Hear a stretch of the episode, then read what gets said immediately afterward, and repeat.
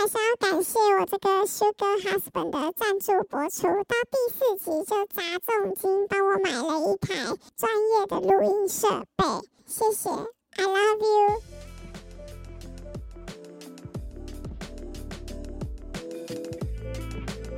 嗨，大家，我是酒鬼工程师太太 Christy。在这个 podcast，你会听到三件事情：酒精、科技、家庭。如果你是跟酒鬼一样水深火热的科技业工程师，或跟我一样为了家庭选择退居幕后的全职主妇，这里可能会是你舒压的秘密基地。好，开始吧。泡沫感觉很多哎、没有，就一般啦。哦，是吗？对啊还是刚刚你有摇到的关系？没有，你麦克风靠太近了。哦 Yeah 好吧，那来不及了。分享一下今天喝什么吧。我今天喝台啤十八天，但它是铝罐装的，玻璃罐喝起来比较甜，但是铝罐的嗯味道比较适中，啤酒花味道没有这么多，但是又可以喝出来一点一点甜甜的味道。啊，OK，、嗯听到第四集有没有发现我们这周的录音品质跟声音好像跟之前不太一样？嫁给工程师的好处就是它非常的没有办法浪费任何一点时间，因为之前都是用我的笔电，就是直接录音。然后他就觉得我每次 set up 都花太多时间在这个事情上，因为你的笔电也比较旧一点。对啊，我看找时间就把它处理掉。很烦。嗯，好，那我们上上周跟上周，我们就是连续两周都有那个旅游行程嘛。对，一次就是二二八的年假是你们家的家族旅游，就是我公公婆啊，然后我的小姑来北部，然后我们一起安排了三天两夜的旅游的行程。上周是跟你的国中同学，对，我们去了宜兰三嗯天两夜，有一些蛮特别的经验，想说我们在这一集的开头先跟大家分享一下。好，反正就分享一下我们那个二二八的家族旅游，我觉得整体来说还不错，觉得跟长辈出游就嗯，吃喝行程就好了。对对对对对，我们几乎三天就是一直安排，反正就午餐、晚餐有安排到，然后中间行程基本上就是有安排就好。对就是走走看看的行程，再来就是上周嘛，我们跟国中同学去了宜兰，嗯，那我觉得蛮特别。我们第一天是住在宜兰的传统艺术中心，对里面的烟波。对那其实这间我们在他还是老爷的时候就去住过，在蒸蛋满周岁的时候，我们就是两大家庭一起住里面，然后嗯顺便帮他抓周。对所以当时又觉得哎、诶还不错，因为传艺我们本来就很爱去，我们甚至还要办他的年卡，一年可以无限进出这样，因为真的觉得太不错了。他就是又有一些艺文的表演啊，不管是我们上次先去看了那个掌中戏嘛，对，布袋戏，嗯嗯嗯，然后又看了舞台剧舞台剧的，对舞台剧形式的演出，就整体来说很不错，而且这些表演都是免费的。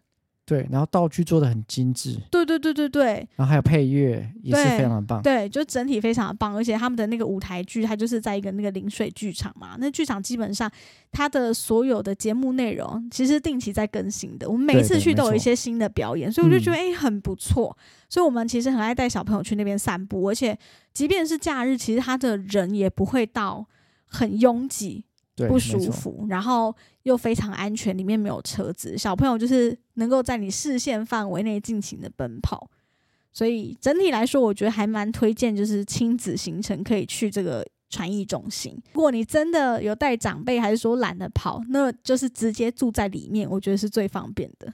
对他如果太累就回去休息就好。太累直接掳回去休息，因为他的饭店其实跟传艺是在隔壁，就是走路就可以直接进去园区，你不用另外经过大门。呃，然后你住宿，它基本上也会付那个传艺的入园券，嗯，你也不用另外买门票，所以我觉得嗯，整体来说很不错。就下次如果说又要安排宜兰行程需要住宿的话，其实我还是会考虑住烟波。第二天就是住在我们提前蛮久就订的露营车，当时就是看到某个 YouTube 在介绍。对然后我们就觉得说，哇塞，这东西太棒了，因为它就是三台露营车就可以包一区，你还可以拥有一个自己的空间，完全不会被打扰，小朋友都是很安全，可以在你视线范围内玩。我就嗯查了一下价格，发现哎，一车只要三千八，就基本一车三千八。对对对，就如果你要再加小朋友或大人，就另外算。可是嗯我觉得，哎、这样也比住饭店划算啊，因为我们有时候住饭店稍微好一点，就四五千块跑不掉差，不多。所以我就觉得说，哎、很不错哎、那时候因为他是要三车才能包区嘛，没错。然后我们，就不管了，就是那天看完之后就立刻查，因为它几乎都是很满的状态，我们就不管，立刻查。然后查完之后呢，我们就直接把三车都包了，然后立刻付了定金，把那个日期定下来，然后就想说，反正之后再找人就好，就是完全没在管这个事情哦，完全没在管会不会有可能找到人，反正我们就是自己先包了三车，然后再慢慢揪人这样子。那实际上住完之后，我还是觉得真的很不错，因为你完全不会受到打扰。然后我们小朋友也在那个中间那个活动区域玩的非常开心，嗯，所以整体来说，嗯，是一个很不一样的经验。露营车说实在睡起来也没有到很差，厕所虽然小小的，但还好我们订的那个，我觉得它打扫的算蛮好，维护很用心，所以整体来说是舒服好玩，而且加上天气又很好，我们也很享受，就是晚上在那边自己煮东西啊，然后小孩睡了在那边就是煎牛排啊什么的时光。没错。我觉得偶尔约一次还是很不错。分享完我们两个礼拜连续的旅游行程，终于要进入正题，因为在这两周的过程中，也让我们有一些。呃，新的话题出现，对不对？对就在我们家，因为家族旅游嘛，几乎全部的费用都是由我们家支出的，嗯，包含我公婆的住宿，然后用餐这些，其实都嗯是我们家全包了。再来是我们住露营车的时候，其实也跟朋友有稍微聊到所谓这个校庆费的事情。对对，所以我们就在想说，嗯，校庆费这个东西呢，它到底该不该给？那给了校庆费，就等于是孝顺吗？难道我不嗯给就是不孝顺了吗？嗯，这东西其实一直以来，我觉得评价都还蛮两极，也不是评价，就是大家对于校庆费的想法，我发现每个人都不一样。对啊，对啊，对啊。嗯，所以我觉得蛮特别的，然后也想跟大家聊聊看，我们家自己本身的想法是什么。我想问一下大家，就是出社会之后，是不是都有给？你身边的朋友大部分都给吗？我没有特别去讨论这个东西，不会特别问。对，也其实蛮奇怪的。对这件事情，不太会变成一个，例如说办公室茶余饭后的话题，对不对？可对，可是薪水可能会聊，对可，是你不会聊校庆费，应该只会说你有给校庆费吗？可是就不会嗯接下来我去问，或者是说有没有变相用别的方式去等同于是校庆费对。对对，所以我发现大家对于孝心费这个话题，或者是对于同一辈的人有没有给孝心费这件事，是非常的不熟悉的。它不会是一个能够交流的事情，对不对？嗯嗯，对，嗯这件事很特别。嗯、我想一下，我身边的朋友好像也是这样，我们都不会特别聊到校庆费的事情，只是说，当我们在讨论之中，当我跟酒鬼在讨论之中，我们突然想到说，嗯，好像有时候有问过同事这些事情，发现大家的想法也都不一样，啊跟我也不一样。对，因为我们自己本身从以前到现在也是有不同的看法嘛。嗯嗯嗯，对啊就是随着我们的年龄的增长跟看事情的角度，我们对于孝心费这件事的看法也不断的在更新，对啊，跟以前是不一样的。嗯，对，我觉得我们可以先聊一下。就其实我刚出社会的时候，我我很年轻就出来打工了，大概大学就是大一大二，我就已经在就是动物医院打工。然后那个时候，因为领的薪水其实也很微薄，然后我也是住在家里。当时我妈给我的心态就是，就是啊，反正你就是在住家里呀、用家里，你就是薪水全部上缴给我，然后你自己留多少钱。真的吗？她当时是这样要求的，但是我就说 no，我不要。为什么？我想要当做我自己的，就是一些零用的花费。我也稍微抗争了一下。那当时我妈的理由是跟我说：“哦，小时候我也都是这样啊，你阿嬷也是这样。我们嗯到就是刚出社会的第一份工作，也都是全数上缴给我外婆。但当时我就觉得有点反弹，我就觉得哈，为什么？嗯，这样，因为我妈态度就有点强硬。反正那时候我们讲好的价格就是五千块啦，嗯，蛮多的但是那时候我吃就吃喝都用家里嘛，然后这个五千块也持续了好一阵子，一直到我结婚前。对、嗯对，当然有时候我有困难的时候，还是会稍微减少一点啦。但是大部分我们就是定在五千块这个价格，一直到我结婚。了解。对，那你呢？我应该是呃因为我硕士班毕业嘛，嗯，然后一开始就是原发替代役，所以说呃、我的薪水就哦是那个公司给的一般职员的薪水，嗯，所以那嗯嗯，其个时候实就还不错了。不是啊打工仔的薪水。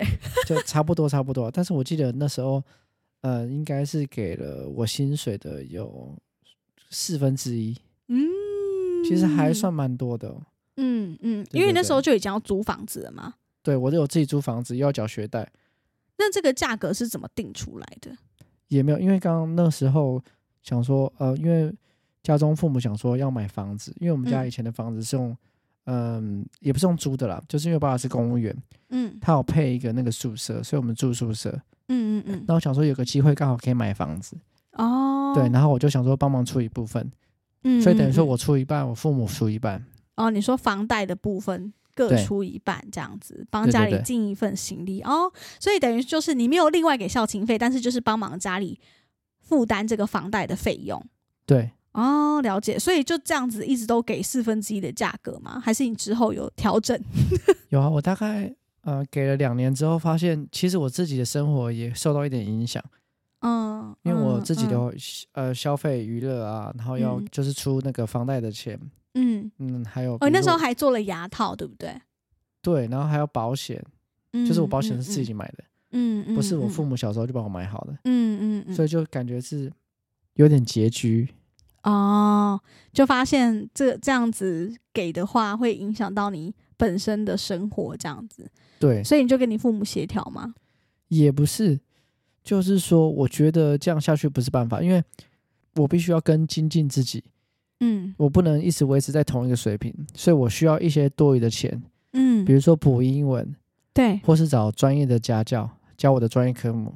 哦，懂。但是这些部分都是需要额外的花费，所以你是直接跟你父母说哦，因为我想要补习，所以我要调降这个校庆费，还是就是直接默默的没有给这么多？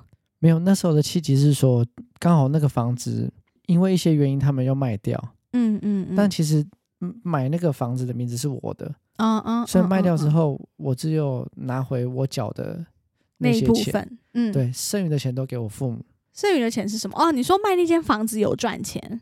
有稍微赚一点钱。嗯嗯嗯嗯嗯，所以我想说，呃，如果他们有这一点钱，我这这几年我应该都不用再给了。哦，了解了解了解，那时候有就协调好是这样子，所以就暂时没有再给校庆费了其实没有协调就告知，啊。因为我觉得这样应该就够了。然后我自己也必须要做成长。你在年轻的时候不快点做学习，嗯你不投入这些金钱的话，你在老的时候，嗯，其实学习就变得很困难。确实是你四十岁去补英文，跟你二十五岁的时候去补英文，那个成效绝对是落差很多。对，而且你在年轻的时候，你父母都是壮年，他们还能赚钱，哦他们身体也还很好，所以那时候他们其实不需要太多的钱。嗯哼，但是如果当因为他们都还有在工作啦。一般的父母都那时候都会是工作的啦。嗯嗯嗯，但如果嗯。等到你比如说三十五岁、四十岁，嗯。那你的父母可能就是六十几岁、七十岁，他们可能嗯。届龄退休，对，或是有一些身体比较不好的人，嗯。他们可能会需要一些医疗上的资源，对对，那那时候才需要大笔的钱。嗯，如果你嗯。不趁你年轻的时候把你自己就是准备好，就是你提升你自己的能力的话，嗯其实你在你年纪变大之后，你能赚的钱都是一样的。哦，所以我的心态就是说，在年轻的时候，我必须去补习，补嗯英文啊，补专业嗯科目。嗯，但是我觉得这个前提是家里的经济状况是许可的，不会因为少了你这份的孝亲费而受到什么太大的影响，不会嗯瞬间变得经济很困顿。那我觉得这个方法就可行啦，因为我其实也有听到一些朋友，他们给孝心费，其实真的就是家里有需要帮忙，我觉得那就没话讲。对对对，因为家里真的需要你帮忙。但我们现在聊的孝心费，前提都是在于家里没有问题，或许不需要你的资助。那在这个情况下，到底要不要给？对，对因为很多、嗯我听到蛮多都是说他要给孝心费，可是他不知道为什么要给，因为他们家中也不需要这笔钱，嗯嗯就是父母嗯说：“哎、你要给我孝心费，所以他们就给了。没错，这就是普遍大家对于孝亲费的认知啊。对，因为我就自从知道要聊这个主题之后，有问了身边的几位朋友，嗯，他们对孝心费的认知就是，嗯、他们有给，但是他们觉得就是爸妈从以前他出生之后，然后家里也不是说很好过，也是很努力的，就是付出他们的劳力呀、然后付出心力去工作赚钱，然后也提供他不错的生活，所以他们为了聊表自己的感恩跟嗯孝顺，所以他觉得。嗯，多给这一笔钱对他们来说不是什么问题，不会造成什么很大的影响啦。所以觉得啊，反正就算父母不需要，我还是给。你有问过你身边朋友对于孝心费的一些认知吗？大家都是怎么想的？没有都没问哎、真的吗？对啊，因为我都觉得我自己的想法蛮正确的，哦，所以你不管别人怎么想，这样。因为这件事情我也思考很久了。嗯，我曾经有看过同事要给孝心费，搞到自己有点困顿。对啊，就很拮据啊。对他很拮据，例如说他一个月好，那时候我们刚出社会，可能就三万多块，三万五，然后他每个月强迫自己要给父母八千块，还一万块。虽然他是住家里，但是就相对的，他这一这一笔就变得像房租一样，他是必要的支出，他没有多余的钱可以挪动，又想要存钱，所以他每个月又给自己存五千块。对，所以他就剩下那一点点的花费，你就看到他很很辛苦的、很拮据的在过生活。我就觉得哈，有一次我就很好奇问他，我说：“嗯，你你父母有在工作吗嗯？”他就说有啊。我就说，所以他们有很缺钱嘛？就是为什么你一个月要给到这么多？因为其实我们薪水也不多，刚出社会而已。他就说，嗯，也没有，但是他爸妈就是觉得这是一个心意。你已经嗯出社会工作，你就是要拿这么多钱出来。他爸妈给他的观念就是这样子是很正常的，我就想说，哈，为什么要这样？OK OK。如果说父母拿了这个孝亲费也不是必要的，你们家也不一定需要你这笔钱，可是因为你拿回去这笔钱，让小孩变得很困难，那那为什么要这样？嗯，对啊，就是我常常就在想，为什么有些父母就是觉得反正不管就是这样，就是态度可能有点强硬之类的。对，所以我觉得我们目前讲的就是普遍好像大家对孝心费的一些看法是这样哦，嗯不知道为什么要给，可是我爸妈说觉得要，或者是自己觉得要给，但是我爸妈不一定缺钱，嗯就是一个心意。嗯，这这就是目前访问当中、街访调查当中最常见的两个理由嘛。对，我觉得接下来就要聊一下 我们两个人对于这个孝亲费的看法是什么。嗯嗯，我觉得对孝亲费根本就不需要给，除非到他们比较呃年迈了，嗯。真的需要医疗支出，或是他们嗯。真的没钱吃饭的话，嗯。再给这他们的一些帮助就就可以了。嗯，因为他们嗯生你养你是他们自己做的决定嘛，嗯。是他们嗯两个人共同做好决定说，哦，我决定要有小朋友，嗯。所以你当然要帮你当然要负担这小朋友从他零岁一直到出社会，应该说成年了，嗯。这些所有的开销，应该说嗯。基本的开销，这是呃出于一个父母应尽的责任。嗯，说实在的，就是有时候我跟朋友讲这个，他们就觉得有点残酷，但是我就说，可是这就是事实啊，就是你不能把这个东西作为一个武器，有一种要养儿防老的感觉，对对对。就是哦，你看你小时候什么，我随便都给你买一个什么很贵的机器人、恐龙什么的，那我就想说啊，可是那不是你自己要买的吗？对啊，因为你看到小朋友开心，你也很开心、啊。对对对对对，就是我们自己成为父母之后，常常就是听到一些长辈会用这种话语来有点想要情绪绑架，然后我就会觉得说，你为什么要故意这么说？就是你这样讲，让你的孩子也感受不好、不舒服。即便你真的觉得你需要那笔钱，或者是就是你觉得那就是一个他尽孝道的表现，但我觉得你有更好的说法，因为我发现很比较不好的长辈啦，他们就会有一点情绪勒索的话语出来。对你小时候怎样怎样怎样的啊？我有让你饿着吗？对啊，我有让你吃不饱吗？那念私立国中、私立高中，我有让你过得不好吗？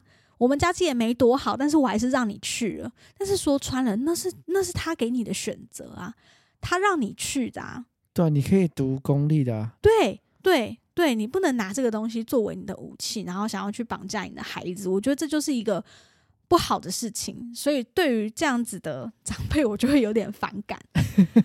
生小朋友、养小朋友本来就是作为父母应尽的责任，不然怎么会有遗弃罪这种事情的成立呢？你一直到他成年前，你就是他合法的监护人，你就是得对他尽这个应尽的责任跟义务。对啊，对，所以这没有什么好拿出来说嘴的，他不应该作为一个你你要钱的工具。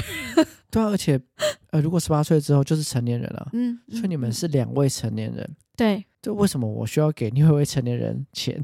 我刚刚有说嘛，我们现在讨论这些前提都是在你家不缺钱的情况下，你父母不需要经济支援的情况下，还要孝亲费，其实就是有点逆风想法啦，跟普遍的人想法是不太一样。嗯，前面讲的当然是有点激动一点，但是我觉得我们如果用比较理性的方向去讲孝亲费这个事情，其实就是如果你能够把这些孝亲费妥善的运用在你的人生规划里面。或者是在你还年轻的时候，你能够作为更精进自己的一笔费用，嗯，其实我觉得比直接上缴给父母来的好。对对，因为你是把这些钱这些钱投资在自己的身上，而这些东西最后还是有可能回到你身边。对，除非你的父母是那种很有金钱观念，他会用钱滚钱那种父母。哦，对对对，我有遇过一些朋友是。上缴给爸妈，可是爸妈是帮他运用做投资，但我觉得，哎，这个没有不好哦。对啊，因为他的嗯呃社会经历都比你好，他知道该怎么样去用钱来赚更多的钱。嗯，当然这笔钱也是留下来给小朋友。嗯嗯，所以我觉得这些钱就上缴给他完全没有问题。对，但是也有很大一部分就是石沉大海。对，或者是上缴给父母存起来，其实很多都是存起来。对，这也是很奇怪的一点。你存起来，我我忘记定存定。定存的利率是多少？可是那个非常的低，那个比你去买那个基金都还低很多。那为什么不要去买基金就好？对啊，嗯，而且定存，那如果银行倒怎么办？对对 对啊，所以干脆去买基金。我有听过一些，就是爸妈会觉得说，反正你为什么一定要等到我年老了生病了才给我这笔钱？对，这超怪。对，可是你现在就是确实不需要，为什么不能等到你需要的时候？我刚好就是有这笔钱能够作为紧急预备用的。对啊，你需要钱。干嘛？你需要钱要要花费吗？比如买东西什么之类，这都可以讨论啊，而不是说我要钱。嗯，他可以说哦，我今天想要添购一个呃家电，想要添购一个那个家具，嗯，这都可以讨论，而不是说直接给他一笔钱，搞不好这个家电你去买可以买到更便宜的价格，嗯，搞不好说这个家具你去做比价之后，因为我们是比较年轻的人。对，我们可以有更多的管道，是是，或是我们可以比较性价比更好的东西。嗯，我同意，都比直接给他钱还更好用。嗯，没错。哦，那天我们跟去那个露营车的时候，有跟一位朋友聊到了，他其实孝亲费有很多种给的方式嘛。对对对，他不一定是真的给钱。那像我们那位朋友，他就是说，呃，家里可能有一些东西是需要汰换更新的，不管是小的一些厨具、锅子、刀具。还是说电视、冰箱、洗衣机这些东西，他其实就是看到了，发现嗯家里这东西旧了需要汰换，他就会尽一份心力去帮他买，帮父母做更换。那当然爸妈就会觉得说啊不用这个还可以用，为什么要花钱？但是我觉得那也很好，就是一个聊表心意，至少这个东西是实际上。父母用得到的，对它非常的实用。嗯，它非常实用，就你不用担心它是乱花钱。对，就是你看得到哦，他的确也是在用，而且对提升他们生活的品质。嗯嗯嗯，我觉得其实很棒。这也是一个就是你你尽孝道，然后给孝心费的一个方式啊。对对对对，没错没错没错。我觉得总结下来，我们比较反弹的其实就是无脑的给孝心费。对对，为什么无脑的给给孝心费？那为什么？这些长辈要用一些情绪勒索的方式去讨要这个费用，对，没错。我觉得这两件事情就是都需要再被检讨跟修正的。如果说家里真的有需要费用，还是说我真的想要换什么，我们可以坐下来好好讨论。我们家里可能有一笔费用哦，现在其实家里还有贷款，爸爸妈妈希望你可以帮忙。那多少费用是你能够？负荷的范围，没错。那我们家需要多少钱？把这些东西直接摊出来，会是更好的方式。可以去思考一下，这个孝心费到底该不该给？对你给了之后，造成你生活上的负担，那这样真的就是好的吗？你这样真的就是孝顺了吗？其实我们在真旦出生不久之后也聊过，将来我们会不会觉得真旦要给孝亲费？对我觉得完全不需要。嗯，我何必靠他养？而且。以我们这个时代的人，其实，嗯，出生率已经比死亡率还低了，嗯，就代表说，现在的年轻人必须在往后负担，可能是两个人或者更多，就是长辈、年长者的这些花花费，嗯，那你想想，我们的下个世代，他们是更辛苦的，对，所以更何必把这些压力加注在他身上？对，所以就是把自己做好，嗯，对，不要期望你的小朋友会帮助你。现在的这个时代也不需要不要期望养儿防老。对啊，而且其实坦白说，我在婚后就没有给孝心费，其实就是因为我们住在台北嘛，其实生活真的是蛮辛苦，有点拮据。对，有点拮据。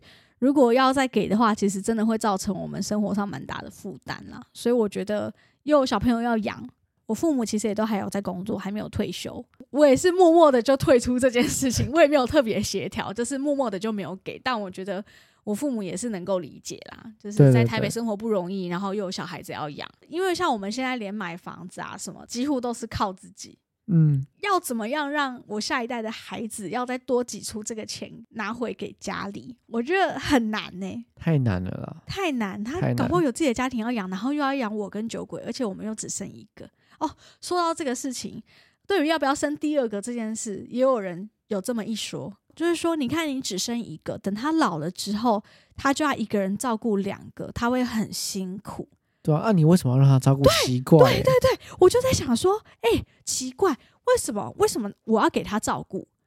对啊，你自己活得好好的，你自己没有存钱吗？我发现这个事情是，即便在我们这个世代，还是有人这么想，我觉得很神奇、哎，就是观念比较守旧一点，对稍微。他们就觉得说，哈，你看嗯你这样子年纪大了之后，你的孩子就会很辛苦，他一个人照顾你，然后他没有兄弟姐妹可以帮忙。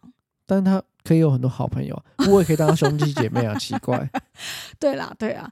OK，对于要不要生第二个这件事情，我觉得下次也可以来聊聊。可以啊，我想补充一下，就是你有发现，全世界好像只有亚洲人会就是年纪大了之后，还是跟父母住在一起，然后或者是接受长辈的帮忙这件事吗？嗯，他们可以解释成可能关系比较紧密吧。嗯嗯嗯嗯。但是对我来说，我觉得真奈他就是一个独立的个体，有自己的人生要过。那我觉得我们不如在现在年轻的时候，好好规划自己未来的路要怎么走。